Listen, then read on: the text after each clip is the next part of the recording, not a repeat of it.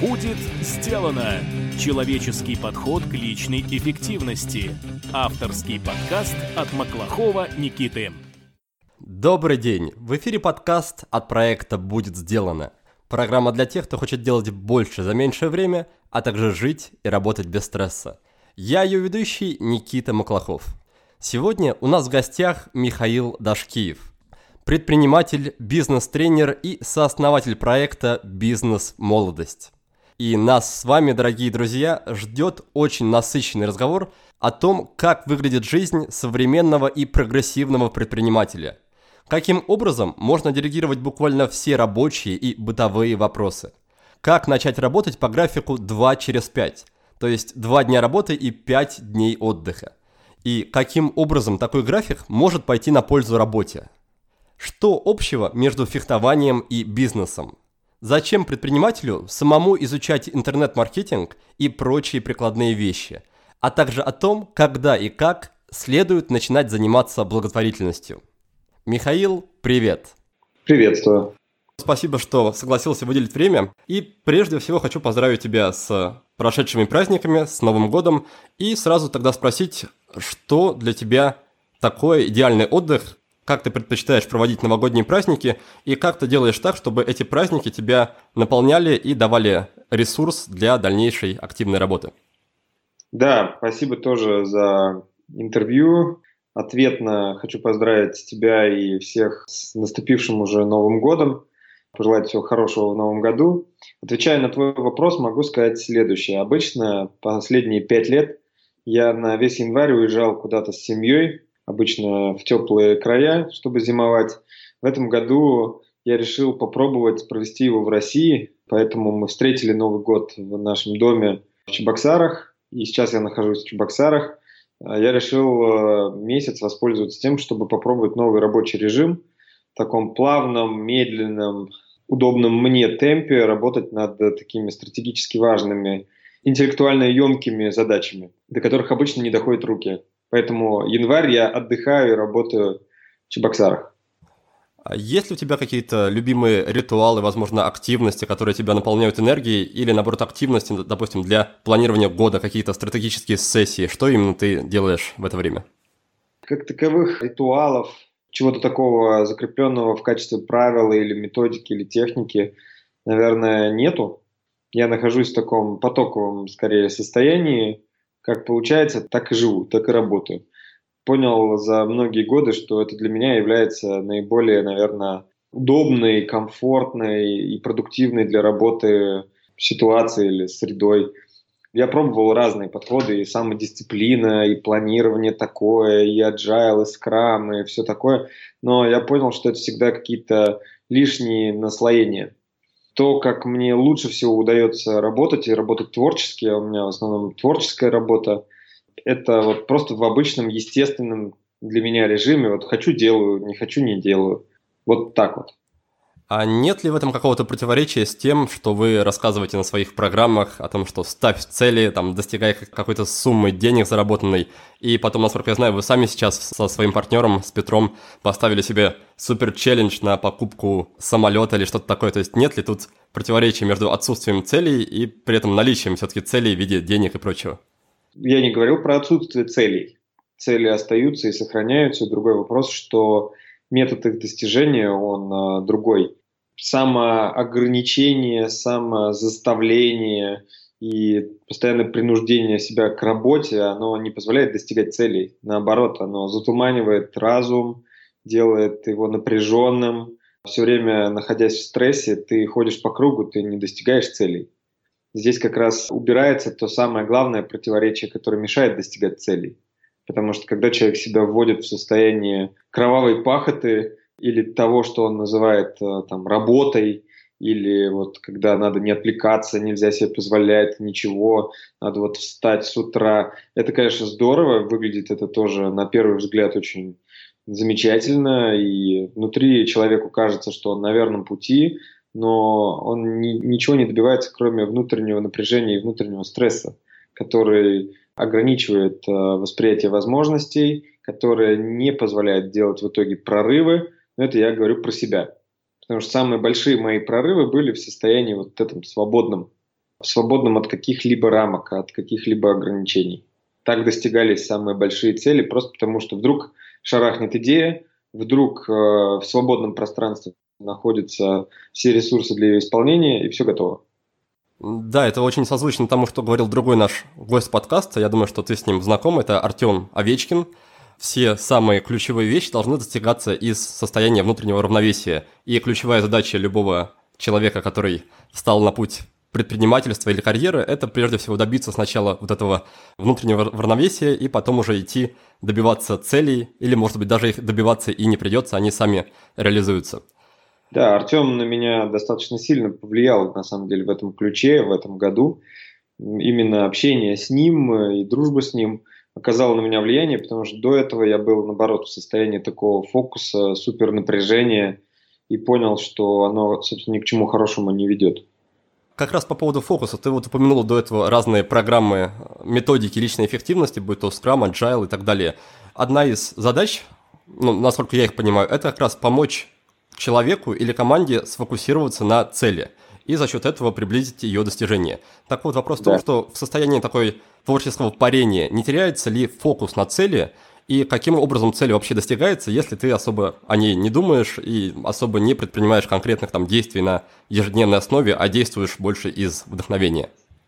Не совсем правильно будет понимать то состояние свободы, которое я описывал, ленью или ничего не деланием, или отсутствием фокуса, или то, что ты просто лежишь на печи и ничего не делаешь. Это неверно, это неправильно.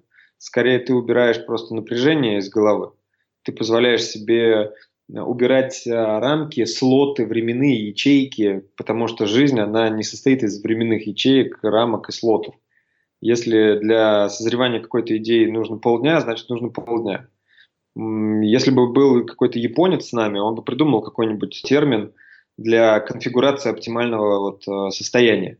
Это действительно конфигурация, потому что вот мы с моим партнером Петром были в бане недавно и планировали следующий год мы это делали именно в бане. Сначала разговор так шел в обыденном ритме, а потом мы очень сильно зажглись и вообще улетели в космос в своем разговоре. И мы поняли, что к этому привело несколько факторов. Во-первых, то, что мы были не в офисе. Во-вторых, то, что у нас не было четких временных рамок, сколько вот хотели, столько и разговаривали. И в-третьих, то, что мы были вдвоем, это означает правильная конфигурация людей. Когда ты находишься с правильными людьми, когда ты не выполняешь ни свою задачу, когда ты в нормальном состоянии эмоциональном, тогда вот как бы пазл складывается и возникает вот это потоковое состояние. Поэтому каждому человеку, ну, на мой взгляд, нужно найти свою оптимальную конфигурацию максимальной продуктивности. И эта конфигурация состоит из как раз э, других людей и вашего взаимодействия с этими другими людьми. Классно, спасибо за ответ. Я думаю, к этому еще вернемся. А пока хотел тебя поздравить еще с одним событием на тот момент, когда я составлял список вопросов для интервью, оно было совсем недавним, сейчас уже некоторое время прошло, и речь идет о твоей свадьбе, о том, что ты создал семью. Расскажи, пожалуйста, как твои первые впечатления, что изменилось в твоей жизни и в жизни твоей любимой, и какую роль ты вообще отводишь семье в жизни предпринимателя? Для меня достаточно удивительно, оказывается, сколько людей узнали про мою свадьбу. Я думал, это достаточно такое частное событие, меня постоянно поздравляют со свадьбой. Оказывается, для людей ну, это интересно. Мой инстаграм вырос там на 12 тысяч подписчиков во время свадьбы. Я понял, что так хайпанули. Хотя для меня всегда это было такое очень личное вроде событие. Тем не менее, мне всегда приятно получать поздравления, потому что действительно к этому решению я готовился очень долго. Созрел я на него на тренинге, кстати, Тони Робинса. Я принял решение в итоге сделать предложение. Много чего изменилось в хорошую сторону после свадьбы, потому что я боялся, для меня, как для мужчины, всегда была такая мысль об ограничении, наверное, что вот жизнь будет ограничена чем-то. Такой внутренний был подсознательный страх. Сейчас скорее наоборот. Я понял, что это не ограничение, это наоборот большая степень свободы, большая ответственность, безусловно, и фокус сместился с вопроса о выборе, наверное, человека или ограничения, с вопроса себя, себя он больше сместился на, как ни странно, на детей будущих, потому что сейчас мой ум занят планированием вот как раз детей, семьи, я очень хочу уже детей и максимально приближаю этот момент. Могу смело советовать тем людям, которые давно уже думают о создании семьи, просто не сомневаться, не тянуть с этим решением, а сделать предложение. А главное, чтобы человек был свой. В моем случае это так. С Владой мы уже 7 лет вместе. Короче, женитесь, все будет хорошо. А, если говорить об ограничениях, еще один гость подкаста, еще один знакомый твой а, Радислав Гандапас говорил о том, что как только человек заводит семью и детей, у него, по сути, отключается возможность делать какие-то прорывы в жизни и в бизнесе, потому что для этих прорывов нужно как раз фокусированная работа на коротком периоде времени. И когда у тебя есть дети, когда у тебя есть жена, когда у тебя есть какая-то дополнительная ответственность, такое время и такую энергию уже выделить не удается. Как ты считаешь, является ли наличие жены, детей больше ускорителем к прогрессу и росту во всех сферах, или все-таки неким таким якорем, гирькой, которая тебя останавливает от таких скачков в развитии? Здесь я, наверное, на другом лагере, чем Радислав Гандапас. Я не могу сказать пока по своему опыту, потому что у меня пока нет детей, но могу сказать по опыту своих друзей и знакомых, которые совершают прорывы и делают прорывы. И по их мнению, наоборот, семья является ускорителем и вдохновителем, и причиной для прорывов. Собственно, они мне все в один голос твердили, давай, заводи детей, ты сразу вырастешь раз в 10. Ладно, тогда хочется продолжить разговор еще о твоей такой личной жизни и работе, если не против. Когда да. мы договаривались о записи подкаста, я по большей части общался не с тобой, но вообще общался не с тобой, а с твоими личными помощниками. И хочется теперь немножко поговорить о них. Расскажи, когда ты перешел к взаимодействию с личными помощниками, насколько они тебе упрощают жизнь, и если да, то в чем, то есть какие задачи ты им поручаешь, как с ними взаимодействуешь, и как сделать так, чтобы личные помощники именно помогали, а не, наоборот, не оттягивали внимание и время. Первый мой личный помощник, это был мой первый, собственно, вообще сотрудник, которого я нанимал. Это было очень давно, это было лет, может, 8 назад или 9, а может, даже 10 лет назад. Ну, это вот когда я только-только начинал свой бизнес, был я, был мой э, партнер по бизнесу Петрович, его так зовут. И мы были вдвоем, мы делали сайты. И мы очень много работали. Вот всю жизнь мы очень много работали. И я понял, что все, время закончилось, что уже это выходит за рамки нормального, мы спим по три часа в день, что мы ограничиваем себя во всем уже, и в отдыхе, во всем, хотя мы не то чтобы прям миллиардеры или какие-то масштабные личности. Тогда я понял, что возникла внутренняя потребность уже от безнадеги делегирования – и я не знал, какую функцию вот надо выделить, отрезать, э, кого надо нанять, но то, что кого-то надо нанимать, уже было понимание стопудовое. Пришло такое понимание, наймем-ка мы помощницу. Просто кого-то на любые функции, просто чтобы снять часть нагрузки. И тогда я нанял свою первую помощницу, я пришел в свой университет, я тогда еще учился в университете и сказал, мне нужна девочка-помощница, я тогда сказал прямо, мне нужна девочка-раб, я с юмором сказал, платить много не буду, максимум там 15 тысяч рублей, нужно, чтобы она делала всю мелкую текучку, и моя одногруппница сказала, я. Я ей сказал, нет, Кать, так дело не пойдет, потому что мне нужен сотрудник, я с тобой в одинаковых ролях, мы с тобой одногруппники, я не смогу, если что, на тебя наехать и так далее. Она все равно сказала я, и даже спустя две недели, когда я никого не смог найти, она все равно говорила я. Ну, я ее и взял. Это было моим самым правильным, наверное, решением, потому что она была идеальной помощницей.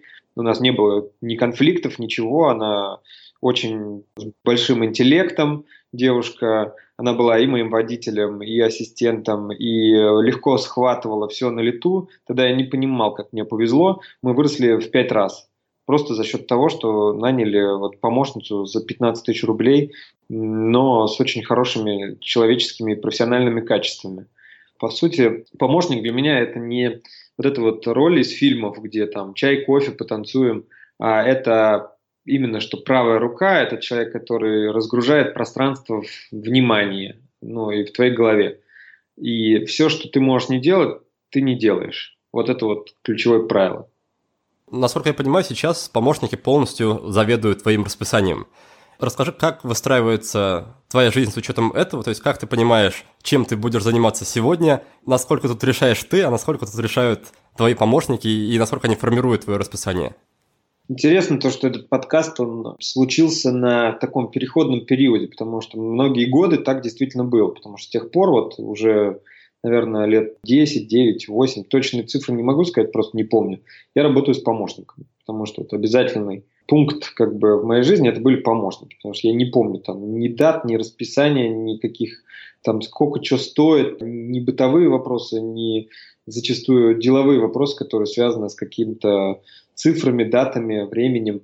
А, оно просто не умещается в моей голове всегда рулили помощники э, эти вопросы. И были удачные помощники, были неудачные помощники, были те, кто работали с олигархами, но не выдерживали со мной даже одного дня.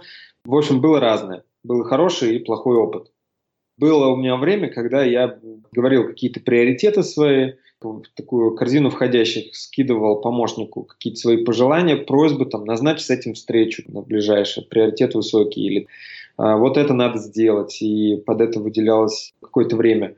И это привело к тому, что помощник действительно полностью забивал мою жизнь. Я обнаружил то, что я работаю слишком много. Действительно, мое время уже мне перестало принадлежать. Вместо того, чтобы ну, наслаждаться жизнью, вместо того, чтобы быть на пределе эффективности, я просто как э, такая лошадь переключаюсь с одной задачи на другую. Я вижу свой календарь, он полностью забит встречами. Мало того, а, одна встреча закончилась, тут же без продуха там начинается следующая встреча. Это вот так я провел несколько последних лет. И э, в итоге я понял, что, безусловно, это дает какие-то результаты, но это не дает ощущения наполненности, счастья как раз никакого. И вот встреча с Артемом, она как раз на меня достаточно сильно повлияла, потому что я увидел, что он живет совершенно в другом графике, совершенно в другом режиме и при этом э, не менее продуктивен, а может даже и более продуктивен. Я поменял свой подход к работе в расписании. В этом году и в конце прошлого года мы высвободили два дня на семью. Это два таких дня, которые выходной день семьи, вот как у всех людей нормальных. И три дня просто свободных тоже неприкасаемых дня, так скажу.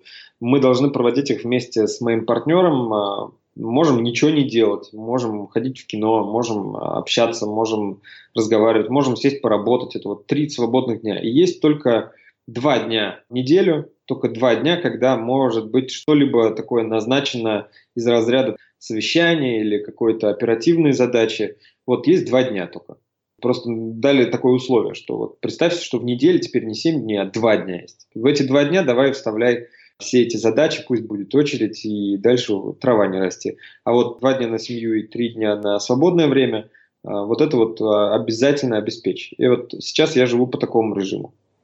А за счет чего это стало возможным? То есть что ты удалил из жизни, чтобы уместить всю, всю работу в два дня? Избавление от иллюзии, вот этого вот необходимости постоянного включения. Опять же, после одного из обучений я был в Мексике, я учился там на одном тренинге, и я там понял, что вопрос моего расписания, который меня постоянно беспокоил, себе это объяснял тем, что вот, ну, масштаб такой, вот, куча всяких там бизнесов, компаний, дел, вот, наверное, так надо. Потом я понял, что это скорее просто была моя собственная иллюзия, я просто взял, принял решение сначала так сделать, а дальше наблюдать, что вылетит в первую очередь. Ну вот, что такое критическое произойдет, что вот нужно будет стопудово мое включение. Безусловно, были какие-то задачи, которые вылетали, или были какие-то проблемы, которые приходилось решать, но я понял, что ничего критического, такого экстра кардинального не произошло. Просто все как-то адаптировались и научились жить. Если ты согласен работать в таком сумасшедшем расписании – твоя компания, она скажет, ну, раз э, собственник согласен, значит, мы так и будем работать. Если ты не согласен так работать, они говорят, ну, раз не согласен, значит, мы будем работать по-другому. Вот и все. Поэтому это прежде всего вопрос такого волевого решения и приоритетов. Что для тебя важнее? Для тебя важнее здоровье, для тебя важнее семья. Сейчас для меня важнее семья и здоровье, и мое творчество, нежели какие-то рабочие встречи, потому что я понял, что то, что принято называть работой, по сути, никак не влияет на результат. Это просто забивает время и внимание. Поэтому я сказал, ну, отдадим этому два дня, раз уж это так необходимо. Забегая вперед, скажу, что в рубрике «5 в одном» Михаил назвал обычный лист А4 и ручку лучшим способом организации ума. Если вы согласны с этим утверждением, то присмотритесь к ручкам от нашего партнера компании Cross – когда меня спрашивают, как внедрить привычку к письменным практикам, я отвечаю, что нужно полюбить сам процесс. Планирование или анализ дня, ведение дневника или фрирайтинг должны превратиться в приятный ритуал. И в этом как раз может помочь хорошая ручка. Такая, чтобы ее было приятно держать в руках. Чтобы она сама по себе вдохновляла вас на занятие письмом. Именно такие инструменты уже 170 лет производит компания Cross. Загляните на их сайт cross-spence.ru. Там вы найдете более 30 коллекций ручек, карандашей и стилусов. А если что-то вам понравится, то не забудьте воспользоваться специальным промокодом WBD 2017. Он позволит вам получить 10% скидку на любой заказ. А, я знаю, что у многих людей есть такой психологический затык. Они связывают свое чувство внутренней значимости – с тем объемом работы, что они делают. То есть до тех пор, пока я вкалываю, я ощущаю себя человеком, который приносит пользу себе и окружающим. И этот затык им как раз не позволяет отпустить ситуацию и не позволяет им начать работать чуть более эффективно, то есть тратить на работу меньше времени, при этом делать столько же или даже больше. Был ли у тебя такой момент, то есть сталкивался ли ты с таким чувством, и если да, то как с ним разобрался? Ну, я же и говорил как раз про эту иллюзию. А, иллюзия всегда чем-то питается – Потому что если у нас есть какая-то иллюзия, значит, почему-то нам это выгодно иметь. И это именно ощущение собственного героизма, ощущение собственной значимости, ощущение, что ты вот без тебя никак, что все держится на тебе, что ты вот такой спаситель, супермен. Хотя на самом деле это просто выгодное для психики или для эго ощущение, но невыгодное для души там, или для организма. Оно совсем невыгодное. Я именно понял, что это затык, а не правда решил от этого избавиться. Мало того, можно себя спросить, каждый человек, который нас слушает, может себя спросить, а вот за прошлый год, например, сколько решений или какие действия реально изменили ситуацию, то есть позволили выйти на новый уровень. И он обнаружит, что таких решений, ну, может, было одно, или два, или три. То есть во всем году было там три-четыре максимум действия. Это вот как, если представить в виде метафоры золотоискателя, да, он руду вот собирает в сито там или грязь, и остаются в итоге несколько золотых крупинок. Вот э, если наше время, такую ткань времени представить в виде руды и золотых крупинок, то окажется, что вот тех действий, тех решений, которые что-то изменили реально, и тех действий, которые ничего не изменили, вот пропорция точно 99 к 1. Вопрос тогда, зачем надо было делать эти 99? Если по факту ничего не изменилось, зачем тогда мы были так заняты? Чем мы были заняты? Если сделать эксперимент и просто вот ничего не делать, то результат тоже останется таким же. Поэтому мы сильно переоцениваем то, что на самом деле влияет на результат. Вернее, мы не знаем, от чего на самом деле результат зависит. Потому что если бы мы знали, от чего на самом деле результат зависит, мы бы только это и делали. Вот это и есть ключевой вопрос. Как понять, от чего на самом деле ваш результат зависит, и как построить свое расписание так, чтобы в нем ну, хотя бы в пять раз больше времени было уделено тому, от чего на самом деле он зависит. Как ты считаешь, все эти мысли и размышления, они применимы к любому человеку или только к тем, допустим, предпринимателям, которые вышли на определенную планку, у которых уже есть какая-то команда и которым они могут все делегировать. Было бы, наверное, странно, если бы там фрилансер сказал, что все, с этого момента я не делаю ничего лишнего, не беру заказы и делаю там только не знаю, один заказ в неделю. Явно у него от этого ситуация не улучшится, только станет меньше, возможно, денег и работы. Да нет, улучшится, Никита, улучшится, потому что ему как раз и следует отказаться от всяких мелких э, заказов и сфокусироваться. Если бы я был фри фрилансером, а я знаю огромное количество фрилансеров, я когда-то и был фрилансером, по сути. Просто у меня не было возможности брать много заказов, потому что я тогда не знал ни про биржи, ни про что. Было просто такое чисто поле и какие-то там возможности. И вместо этого я вкладывался очень сильно энергетически и душою в каждый заказ. И это привело к рекомендациям. И это совершенно другой подход. А многие фрилансеры работают для галочки, отрабатывают заказ чисто, чтобы получить денег, и в итоге потом ищут новый заказ. Зачем они ищут новый заказ? Почему заказы не ищут их? Значит, они плохо работают. Значит, клиент не в восторге после их работы. А они не понимают, что самый ключевой фактор, который им нужен, это чтобы каждый клиент был в восторге. Это опять же происходит именно по причине вот этой вот загруженности мусорного расписания. Поэтому абсолютно у каждого человека есть вот этот вопрос, от чего на самом деле результат и рост зависит. альтернативной версией себя, да, если бы он был уже более успешным человеком по своему мышлению, он бы не так действовал, как действует сейчас тот самый фрилансер, чтобы выживать. Ему поэтому и приходится выживать, что он действует неправильно. Масштаба не будет, пока он этого главного не поймет. В общем, ты рекомендуешь такой минималистичный подход в работе, да? Я рекомендую не минималистичный подход к работе, потому что это было бы нечестно, потому что я сам пахал как лошадь просто. Я рекомендую быть в постоянном вопросе. То, что я сейчас делаю, это реально влияет на результат? Или это просто поддерживает его? Поясню свою мысль. Минималистичный подход в моем понимании – это не когда мы делаем меньше, чем раньше. Это когда мы выбираем самое нужное и важное и отсекаем лишнее и сосредотачиваемся именно на этом нужном и важном. Да, я э, предлагаю задавать все время себе вопрос. Я сейчас работаю или я делаю изменения? Ты должен делать изменения, а не работать. Потому что работая, ты просто как на беговой дорожке. Ты бежишь, чтобы оставаться на месте. Если ты делаешь изменения, по сути, проходишь через так называемые точки бифуркации, да, когда стандартный сценарий как бы преломляется, ну или он идет своим путем, а ты уже идешь другим путем. Вот это нужно делать, чтобы расти чтобы выходить на новый уровень. Для этого не нужна суета. Суета нужна действительно на первом этапе, чтобы понять, а что является теми самыми точками изменения, что является вот тем, что в итоге является ключевым, а не второстепенным. Как я и предполагал, разговор с Михаилом получается очень интересный и содержательный. В первой части беседы я выяснял, как моему гостю удается не напрягаться, работать два дня в неделю и при этом добиваться внушительных результатов. Дело в том, что Михаил с некоторых пор перешел на график 2 через 5. Два дня он занимается работой, два дня проводит с семьей и оставшиеся три дня со своим партнером по бизнесу Петром Осиповым. Более того, Михаил отказался от жестких систем планирования и теперь работает более-менее расслабленно, в потоке. Конечно, подобный график выглядит, мягко говоря, необычно, но с тем, что стресс и насилие над собой только затуманивают разум и никак не помогают достигать целей, пожалуй, спорить не станет никто. Для того, чтобы освободить время для важных вещей, Михаил нанял личных помощников и доверил им свое расписание и всю рутину. Получается, что в рабочее время он занят только такими делами, которые могут привести к реальным прорывам и изменениям. Все остальные задачи он просто вычеркивает, поскольку они не влияют на результат. И я думаю, что этот принцип можно применить в любой сфере. Ведь всегда полезно чистить от мусора свое расписание и уделять свое внимание только тому, что действительно важно.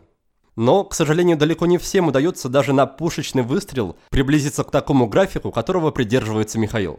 Этому очень часто мешает, например, чувство собственной важности и стремление к героизму. От подобных иллюзий и ментальных ловушек следует избавляться. И для этого Михаил предлагает почаще задавать себе вопрос. То, что я сейчас делаю, реально влияет на результат или просто поддерживает его? И также есть еще один хороший вопрос в догонку. Я сейчас работаю или создаю изменения? Если думать о таких вещах почаще, то перемены будут не за горами. Давай тогда, если ты не против, немножко вернемся к твоему графику и к истории о том, как ты сжал рабочую неделю до двух дней. А расскажи, пожалуйста, какие вещи, возможно, в личном, в бытовом или в рабочем плане ты перестал делать. То есть взять, допустим, какого-то обычного человека среднего, там, среднестатистического, который моет посуду или там гуляет собакой, как я, или там водит машину на работу и обратно. Вот какие из таких вещей ты перестал делать и каким образом ты их, возможно, перепоручил, делегировал, если у тебя, допустим, водитель, если у тебя какой-то помощник по дому и так далее? Ну, весь быт я сразу скинул. Это произошло еще ну, лет пять назад. Как только у меня появилась такая возможность, я посчитал стоимость своего часа, я посчитал э, примерно зарплату там, водителя, зарплату помощника. Первым решением было нанять себе помощника, потом там, нанять себе водителя. Да, у меня есть водитель, я вообще не думаю о машине. То есть я люблю водить машину, но ради удовольствия иногда, несколько дней в неделю, если мне нравится, там, выходной. Но я понимаю то, что я не думаю о парковке, я не думаю о том, чтобы мыть машину, заправлять машину, делать какие-то платежи за машину. Я не думаю о том, где там оставить машину. То есть это сразу высвободило огромное количество времени у меня в голове. У меня есть водитель, и он занимается машинами, он занимается моими перемещениями. Во время поездок я просто сплю, или я читаю, или я отдыхаю, или я работаю. Дальше есть э, помощник по быту. У меня два помощника. Один занимается бытовой жизнью, личный ассистент, другой бизнес-ассистент, больше вопросами бизнеса, работы.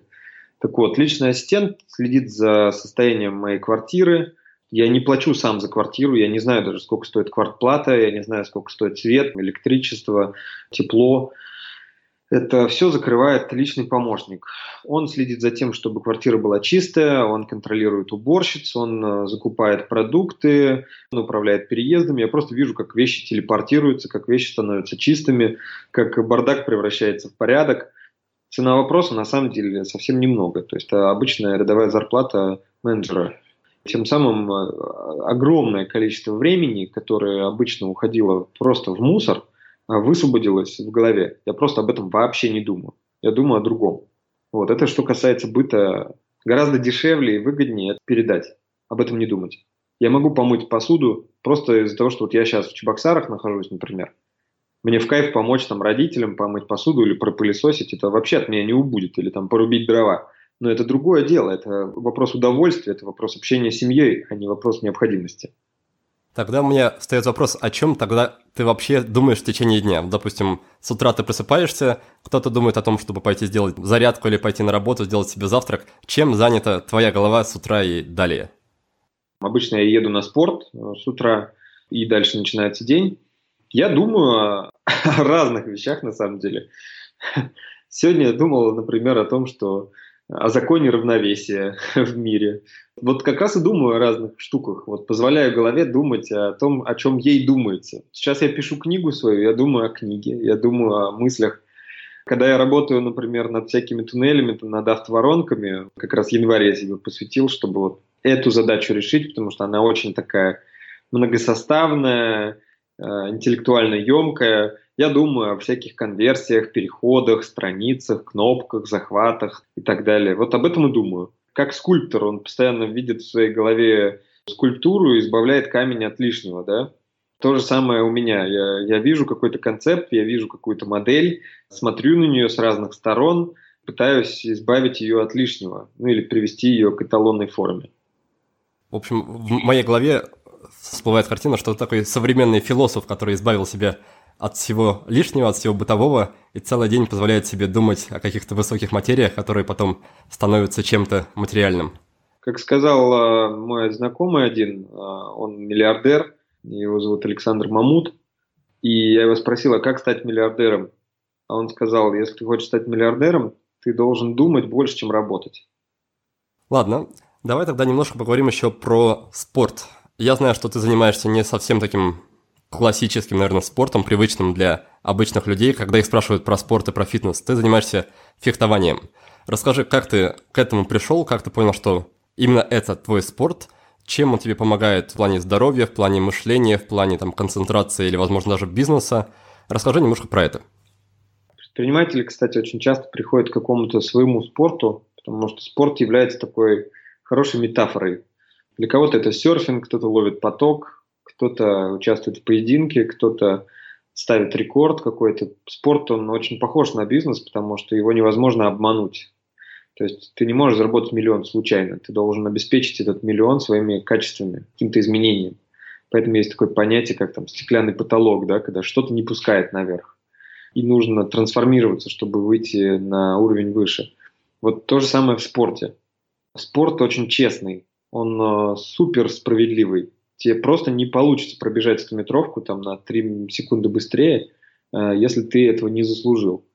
Вот э, мне посоветовал один там специалист, ты рано или поздно приходишь к очень разным специалистам из разных областей, он говорит, тебе надо заниматься фехтованием. Я думаю, супер, буду заниматься фехтованием, потому что все детство Почему-то я думал, все так э, делали, но оказывается, я был один из немногих. Я рисовал постоянно всякие кинжалы, мечи, там холодное оружие. У меня была страсть к холодному оружию. И действительно, у меня постоянно были с собой какие-то ножи, там что-то еще. Я дрался на мечах, там деревянных, в кустах. Я занимался айкидо, на японских мечах у меня были занятия. Потом я это дело забросил на многие годы, и вот недавно, где-то там год назад, я снова занялся фехтованием, но на этот раз уже таким спортивным фехтованием. Это вот когда в таких белых костюмах с проводами, подключенными к шпаге, в черной маске сетки. И здесь э, я понял, что мои знания о фехтовании, о работе с холодным оружием, они совершенно отличались от вот этого вида спорта, потому что он, э, наоборот, супер целесообразный. Не надо махать шпагой, не надо делать никаких красивых движений.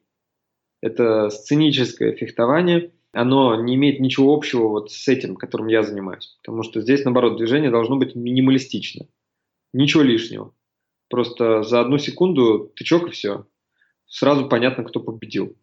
На конце шпаги есть маленькая кнопочка. Достаточно небольшого усилия, чтобы сработал сигнал. Ну, а сигнал сработает. Даже на миллисекунду быстрее все равно будет понятно, кто победил, кто был первый. И это очень сильно трансформирует мышление. Оно позволяет как раз убрать лишнее и идти к цели к самой короткой дистанции. Все время от движения ты отсекаешь лишнее. Даже какое-то лишнее движение локтем или лишнее движение кистью – это уже потеря э, сантиметра или потеря секунды. И в итоге ты приходишь э, к такому, как сказать, ну, вообще к отсутствию лишних движений. Мне еще далеко до этого, но я уже начал побеждать.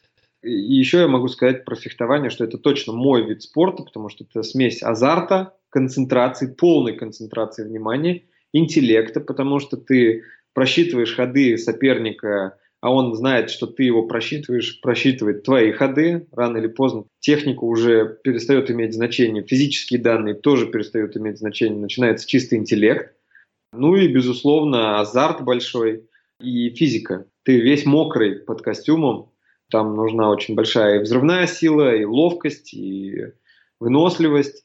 В общем, мне очень нравится этот спорт. Получается, что фехтование – это для тебя история такая о точности действий, да? Точности, отсекании лишнего, о четкой фиксации победы. Ты не можешь э, просто красиво выступить, тебе надо победить по очкам. Расскажи пару слов о том, насколько это доступный спорт. Среди моих знакомых ты первый, кто занимается вообще этим спортом, и является ли он по доступности неким таким аналогом гольфа, который считается ну, не самым дешевым, или все-таки люди просто о фехтовании не так много знают, а на самом деле он вполне такой экономичный и доступный для любого человека? Ну, он вполне доступный. А, я не вижу никаких там особенных препятствий к этому спорту. Это точно не гольф. В нашей стране этот спорт, наверное, не самый популярный, хотя у нас тоже неплохая школа фехтования. Самый популярный он в Италии и во Франции. Касаемо денег, костюмы фехтовальные и шпаги, они могут стоить разных сумм, там, начиная от 20 тысяч рублей за комплект, заканчивая там несколькими сотнями тысяч рублей. Все зависит от вашего кошелька. Тем не менее, даже с недорогим костюмом вы все равно можете полноценно тренироваться есть любительские залы, я не профессионально занимаюсь этим спортом, я любительски занимаюсь, я занимаюсь индивидуально, с тренером есть разные там противники, можно ходить в общую группу, это все стоит 3000 рублей абонемент, поэтому более чем доступно, ничего такого сверхъестественного нету. Однозначно могу сказать, что картинка на экране, когда мы смотрим, как двое мужиков в белых костюмах какими-то машут металлическими тростиночками, почему-то очень сильно устают и орут после победы отличается от реальной практики, потому что как только ты залезаешь в этот костюм и пытаешься что-то сделать, ты понимаешь, что все совсем не так, как было по телевизору, совсем не так легко и не так очевидно. А, я знаю, что до этого ты, по крайней мере, раньше занимался йогой и такими подобными практиками, и что тебе тяжело отчасти давалось сохранить регулярность тренировок. Расскажи, что тебе помогло тогда или сейчас в итоге прийти к постоянным занятием спортом, и изменилась ли ситуация, когда ты нашел для себя фехтование? Я не могу сейчас похвастаться прямо кристальной четкой регулярностью, потому что все равно у меня бывают пропуски. На мои пропуски влияют, как ни странно, мои поездки, потому что очень часто я куда-то улетаю на обучение в другую страну или там на отдых или куда-то еще. То есть в год я путешествую от 5 до 10 раз. Каждый раз, когда я вылетаю там на неделю, на две, у меня происходит перерыв в спорте. Потом по возвращению надо восстанавливаться. Вот это была одна из причин, которая меня выбрасывала из спорта и который на самом деле остается до сих пор такой, потому что, вот, например, в Чебоксарах Я вот сейчас хоть и планирую пойти просто в спортзал, чтобы поддерживать себя в форме, но я не занимаюсь фехтованием, и это проблема, потому что ну, здесь просто нету фехтования. Поэтому даже не знаю, как ответить. Э, не могу сказать, что я решил эту проблему, но если посмотреть погоду, то все равно получается, что я занимаюсь регулярно. Просто я наверстываю упущенное. Вот моя тактика и стратегия. Переходим к нашему традиционному конкурсу «Книга за отзыв». И сегодня мы, как обычно, разыграем сразу две крутые книги. Напомню правила. Есть два варианта участия. Первый – написать пост о подкасте во Вконтакте, в Фейсбуке или в Инстаграме. Второй способ – оставить отзыв на странице подкаста в iTunes. Переходим к призам. Сегодня мы разыграем книги от наших друзей из издательства «Миф», за что им огромное спасибо. Но для начала я хочу порекомендовать вам прочитать одну книгу, которая называется «Эссенциализм», и написал ее Грег Маккеон – эта книга очень сильно перекликается и с темой сегодняшнего выпуска, и с главной темой подкаста в целом. В ней есть ответ на вопрос, как делать больше за меньшее время. А если точнее, то эта книга учит делать только то, что нужно и важно делать, и ничего больше. С этой книги можно начать свой путь к простоте, во всех смыслах этого слова. Ну что же, теперь давайте перейдем к призам. Для наших победителей сегодня я приготовил две не менее интересные и полезные книги. Первая называется очень лаконично «Мастерство».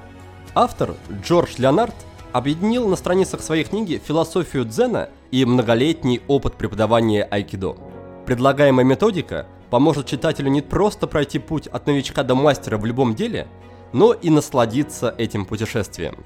Подарок отправляется к Корене – Большое спасибо тебе за поддержку. Я знаю, что ты увлекаешься саморазвитием и надеюсь, что мой подарок дополнит твою коллекцию книг. Второй приз тоже очень полезный, но это не совсем книга. Это ежедневник для личного развития, который разработала гостья нашего подкаста Катерина Лингольд. Та самая девушка, которая стала самым молодым вице-президентом в аэрокосмической индустрии в мире. В выпуске под номером 54 Катерина рассказывала о своей системе планирования и говорила, что использует спринты по 9 недель. Ежедневник под названием «Космос», который она придумала, как раз рассчитан на такие спринты. И этот крутой подарок отправляется нашему слушателю с ником в iTunes Садык84.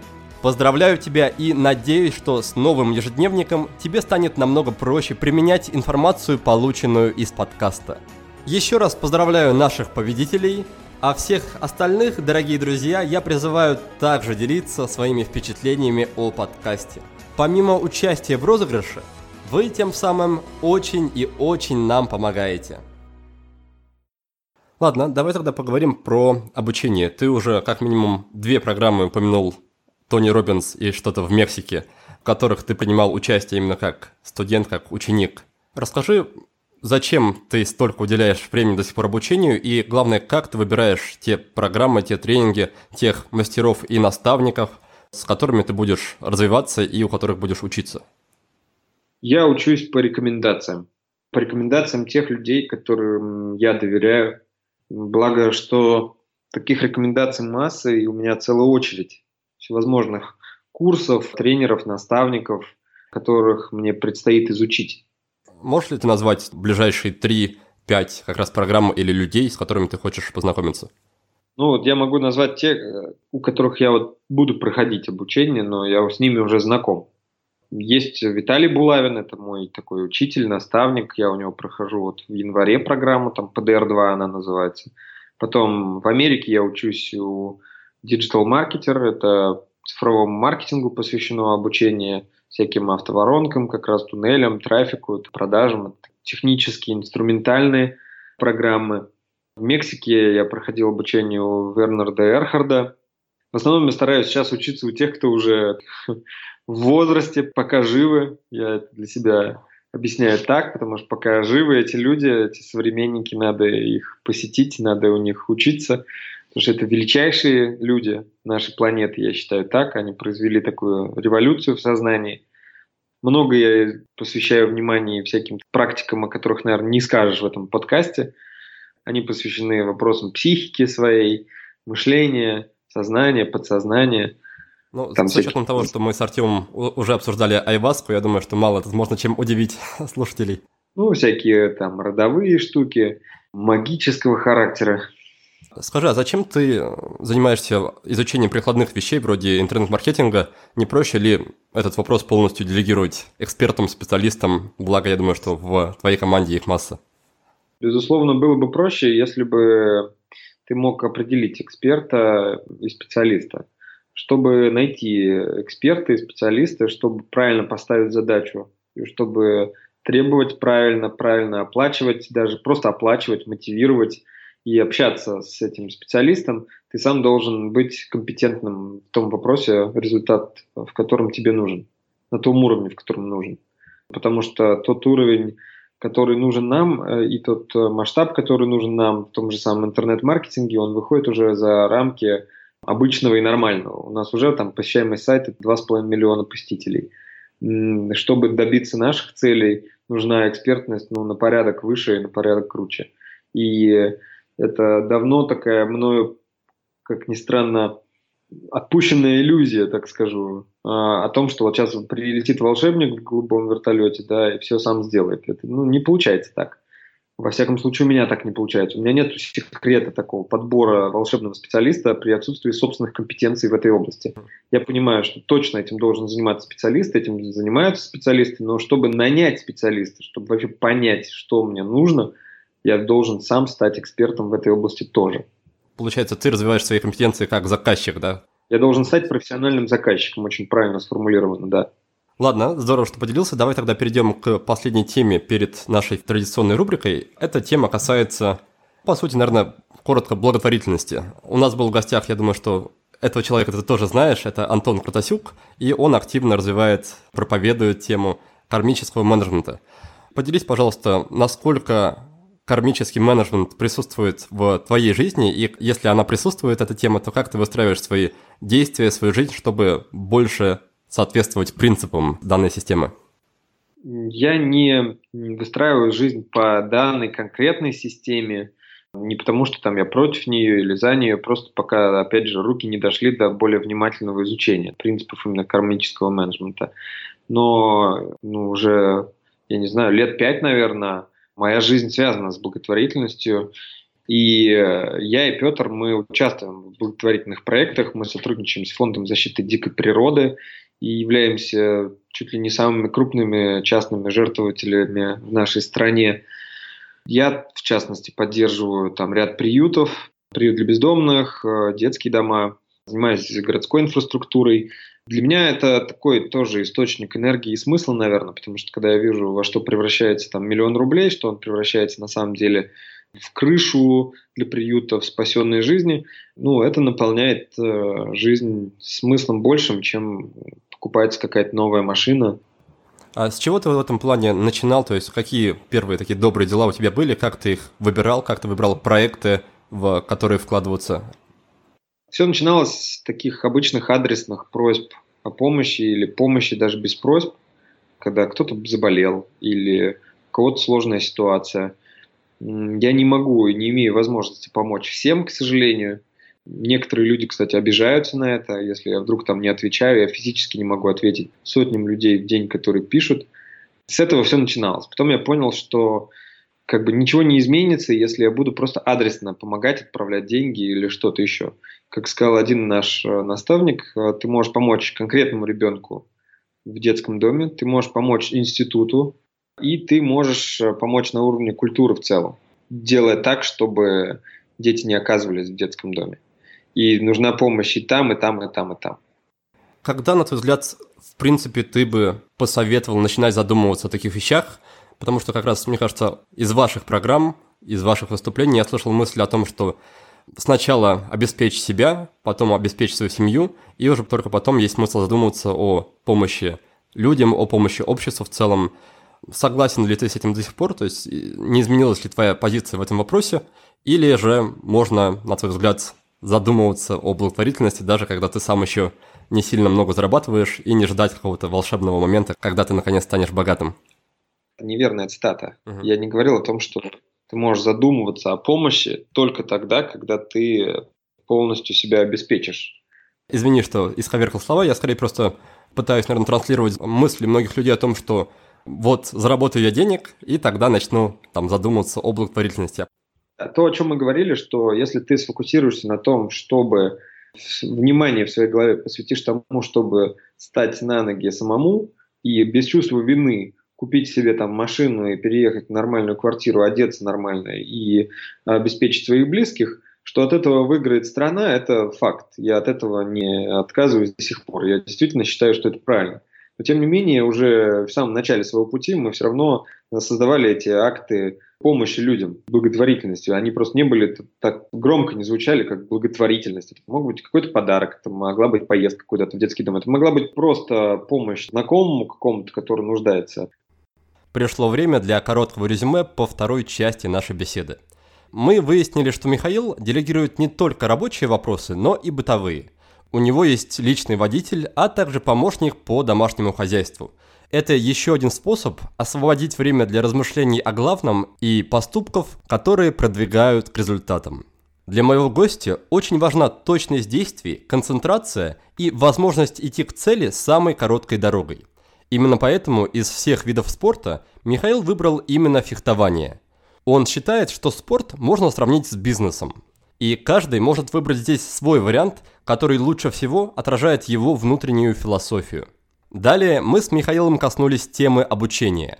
По его мнению, выбирать курсы и наставников следует по рекомендациям надежных людей. Отдавать предпочтение лучше зрелым и опытным учителям, которые прожили долгую жизнь и накопили внушительный багаж знаний. Также совсем не будет лишним развиваться и в прикладных направлениях, чтобы иметь возможность лучше понимать и управлять подрядчиками.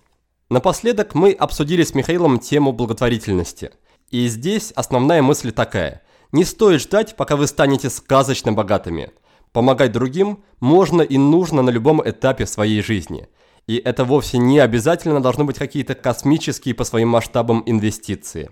Для доброго дела достаточно и мелочи. Главное, чтобы оно было от всей души. Хорошо, давай тогда переходить постепенно к нашей финальной традиционной рубрике. Рубрика называется «Пять в одном». В ней я задаю, как понятно из названия, пять коротких вопросов. И первый вопрос касается книги. Пожалуйста, порекомендуй такую книгу, которая или произвела на тебя в свое время сильное впечатление, или, возможно, это та книга, которую ты даришь другим людям чаще остальных книг. «Властелин колец». А второй вопрос касается привычки. Расскажи, есть ли у тебя в жизни какая-то привычка, которую ты ценишь больше других, и если бы другие полезные привычки исчезли бы, ты бы оставил именно ее? Мечтание. Самая полезная привычка. Дальше вопрос касается инструмента. Это может быть как какой-то сервис, так может быть какой-то инструмент из реальной жизни, будь то удобный стул, гантели, что угодно, что как-то тебе помогает в жизни, облегчает ее, то, что ты любишь и часто используешь. Нелинованный блокнот, наверное, так или даже листочки А4. Листочек А4 и ручка – это самый лучший способ организации ума.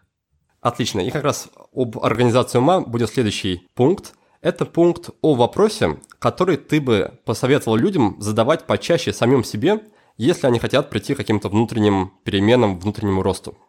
Это два вопроса.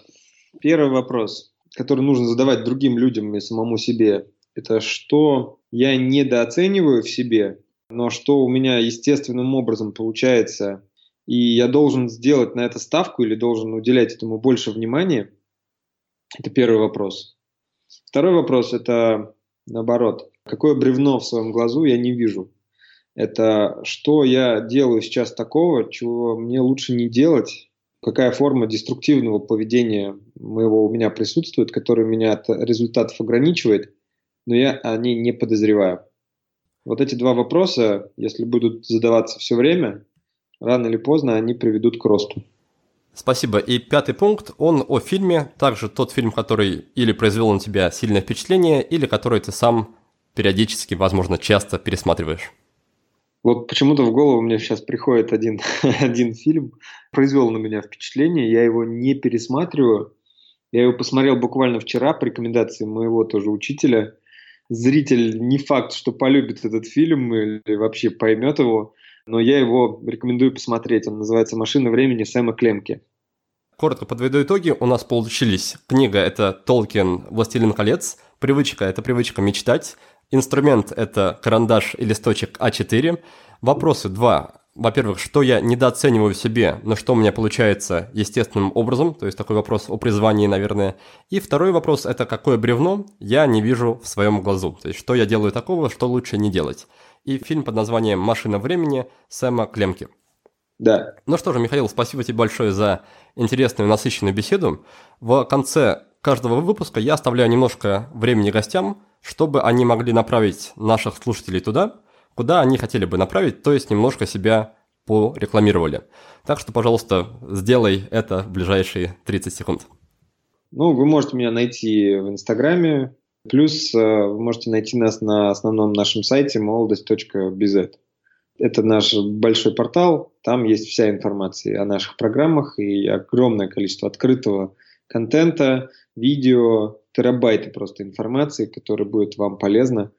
Вот. А направить я вас действительно хотел э, на собственный ваш путь, потому что идти своим путем это означает идти легко, находиться в состоянии потока, когда все получается, когда нет трения огромного, нет сопротивления, это значит, что вы идете путем, в котором нужны именно ваши качества. Вот это то, чего я бы хотел всем пожелать. Отлично, Михаил. Тогда еще раз спасибо тебе за беседу. Спасибо всем, кто нас сегодня слушал. Успехов и до новых встреч. Да, спасибо огромное. Спасибо, Никит. А в следующем выпуске к нам в гости придет Ирина Якутенко, научный журналист, молекулярный биолог и автор книги «Воля и самоконтроль. Как гены и мозг мешают нам бороться с соблазнами». Как вы, возможно, уже догадались, наш разговор с Ириной будет посвящен научному подходу к силе воли. Поговорим о том, каким образом человек, обделенный этим качеством, может написать большую и серьезную книгу. Обсудим множество интересных психологических и социальных экспериментов. Даже разберемся, в каких случаях не стоит доверять результатам этих экспериментов – и, конечно же, дадим пару-тройку советов на тему того, как можно развить и укрепить силу воли или вообще прекрасно обходиться без нее. Это будет уже далеко не первая моя беседа с людьми из науки. До этого, например, я общался с Андреем Беловешкиным в 10 выпуске, с Ксенией Паниди в 24 с Василием Ключеревым в 39 -м. Уверен, что вы получите огромное удовольствие от прослушивания этих эпизодов в ожидании свежего выпуска. Я же прощаюсь с вами до следующей субботы. Успехов! Вы прослушали очередной выпуск подкаста от проекта «Будет сделано». Чтобы вы могли извлечь из него еще больше пользы, я оформил для вас специальные бонусные документы.